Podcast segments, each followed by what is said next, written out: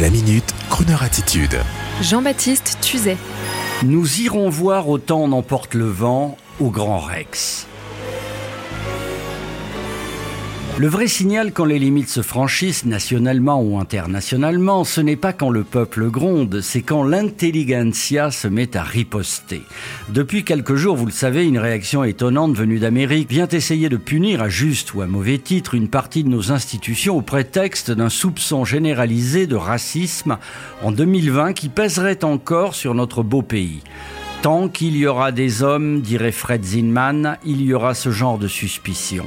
Par contre, quand on commence à dévisser des statues de leur socle pour les jeter dans la Seine, quand on vous interdit de regarder l'un des films les plus vus et oscarisés de la planète, je veux parler de Autant on emporte le vent, alors là, c'est la culture et l'intelligentsia, comme on l'appelle, qui s'en mêlent. Je pense à Franck Rister, notre ministre de la Culture, à Aurore Berger, députée des Yvelines, qui ont été parmi les premiers riposter contre cette auto-da-fé à l'encontre d'icônes culturelles ou historiques que l'on voudrait brûler sur la place publique. La culture, la mémoire collective que l'on veut anéantir, c'est très mauvais signe. Et même si le bon peuple que nous sommes peut parfois ne pas y prendre garde, les intellectuels sortent de guetteurs du siècle sont là pour immédiatement réagir. Et dans ces cas-là, plus de clivage politique, plus de rivalité de chapelle, on est là tous ensemble pour faire front. Quand je dis on, je ne parle pas de moi, votre serviteur fidèle, je parle d'eux, l'élite culturelle et intellectuelle de notre beau pays. Tout ce que je peux dire, personnellement, Crooner attitude oblige, c'est que si on veut casser le chef-d'œuvre autant n'emporte le vent, si l'on veut couper la moustache de Red Butler, alias Clark Gable, si on veut gifler cette petite bourgeoise de Scarlett O'Hara, si on veut empêcher l'actrice Hattie McDaniel de jouer un rôle de servante noire, il ne faut rien brûler, il ne faut rien interdire, il faut juste faire mieux ou proposer autre chose comme a pu le faire le talentueux Quentin Tarantino avec son film Django Unlimited, sorte de néo-western trash américain sorti en 2012 où de méchants sudistes volent en éclats avec humour et dérision. Les nouveaux terroristes de la pensée unique, les ayatollahs du racisme inversé ne passeront pas, surtout s'ils touchent aux icônes car l'intelligentsia le monde de la culture, quelle que soit sa couleur, sont plus forts parfois que la majorité qui regarde le doigt au lieu de regarder la lune. Et sur ce, on écoute le thème principal de Autant n'emporte le vent, composé par Max Steiner, un grand orfèvre du genre. Et n'oubliez pas, quelle que soit leur couleur, les gens cultivés sont là pour défendre les icônes et même parfois gagner des guerres au nom de cela.